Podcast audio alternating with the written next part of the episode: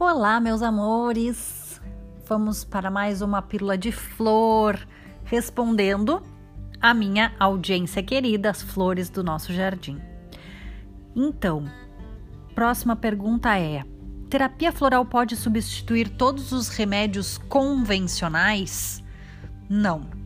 E um terapeuta floral que tenha bom senso, discernimento e ética jamais vai recomendar que um cliente interrompa os tratamentos convencionais, tá?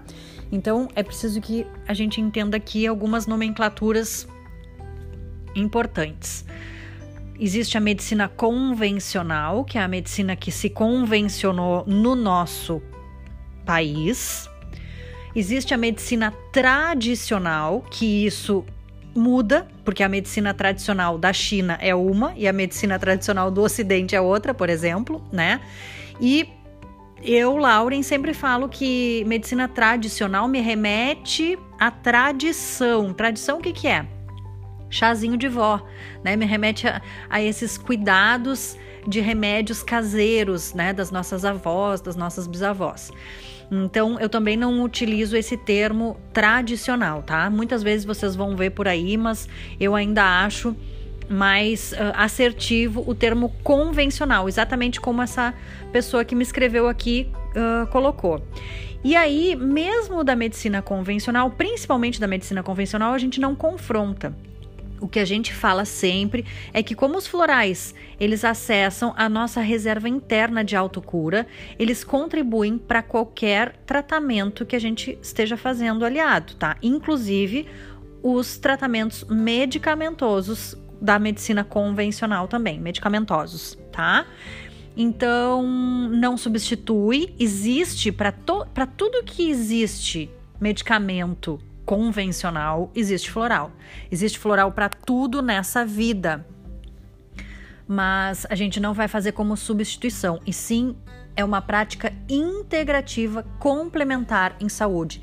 Então, integrativa porque vê o ser como um, um ser integral, né, inteiro e complementar. Elas se integram e se complementam essas medicinas, tá?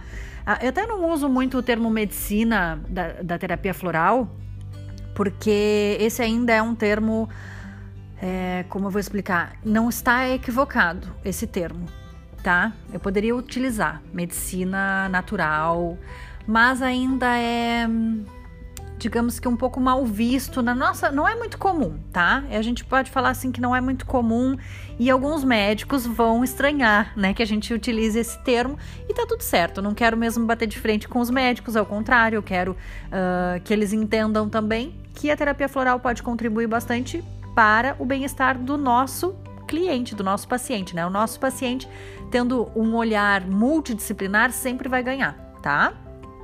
E aí essa pessoa diz aqui, essa mesma pessoa, bem, estou muito feliz em conhecê-la.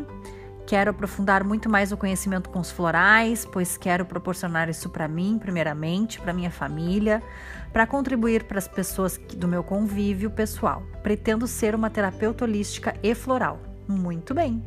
Nem sei se essa pessoa já não entrou na turma dos florais, né? Porque, como eu falo para vocês, eu não vejo o nome aqui. Mas que bom essa pessoa realmente buscando o conhecimento de uma forma integrada, né? Vamos ver uma outra pergunta aqui.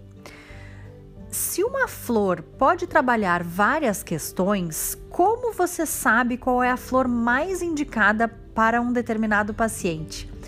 Ótima pergunta! Adoro essas perguntas. Bom, realmente uma flor abraça muitas coisas, eu digo assim, eu uso esse termo, né? Abraça. Uh, as flores algumas flores têm um têm benefícios muito amplos, né? Um potencial de, de benefício muito amplo. Mas como saber? Então eu vou te explicar. Por exemplo, vamos pegar um, um, um sintoma comum: insônia.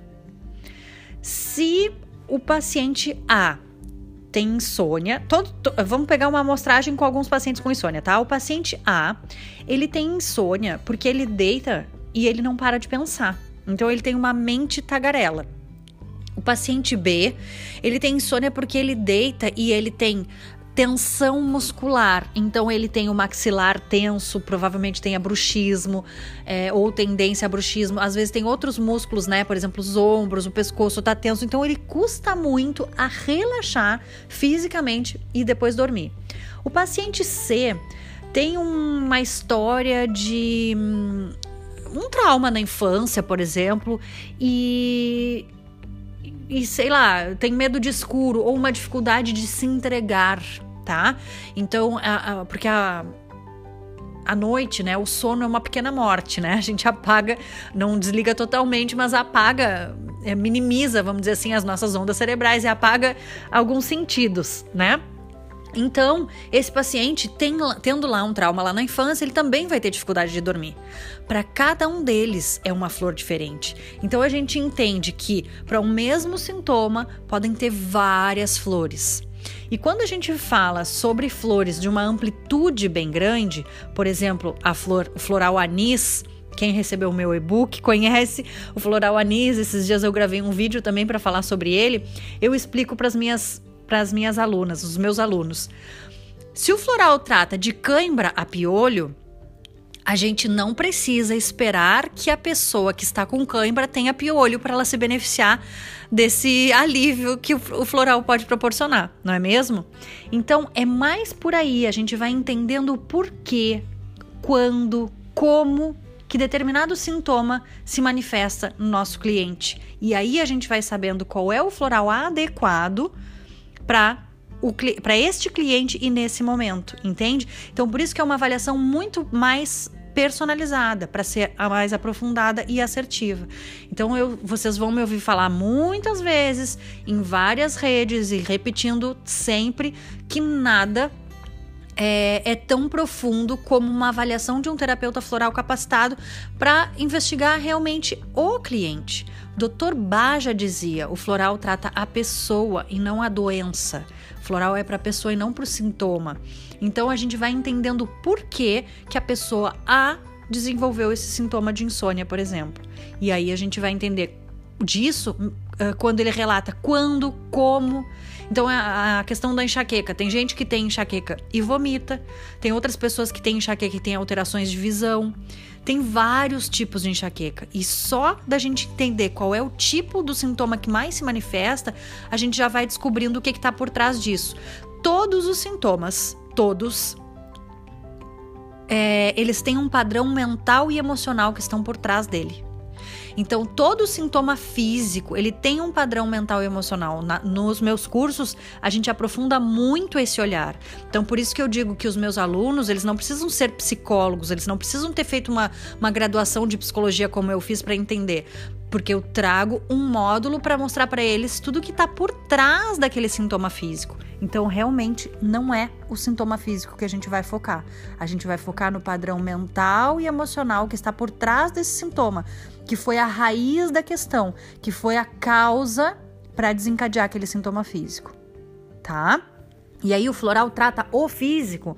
Não, não é que ele trate o físico, mas se o sintoma físico é consequência do padrão mental e emocional, e o floral como um remédio vibracional atua no padrão mental e emocional, consequentemente, os sintomas vão diminuindo e até muitos deles vão sumir, os sintomas físicos vão sumir também, tá bom?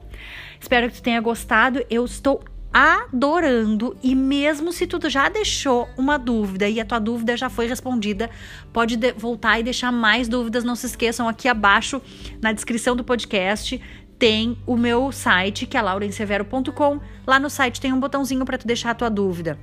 E eu quero também muito saber os teus comentários, se tu tá gostando, se a tua dúvida já foi respondida, tu pode me escrever, que eu vou amar saber se eu respondi de forma eficiente a tua dúvida, tá bom? Um beijo grande e até a próxima Pílula de Flor.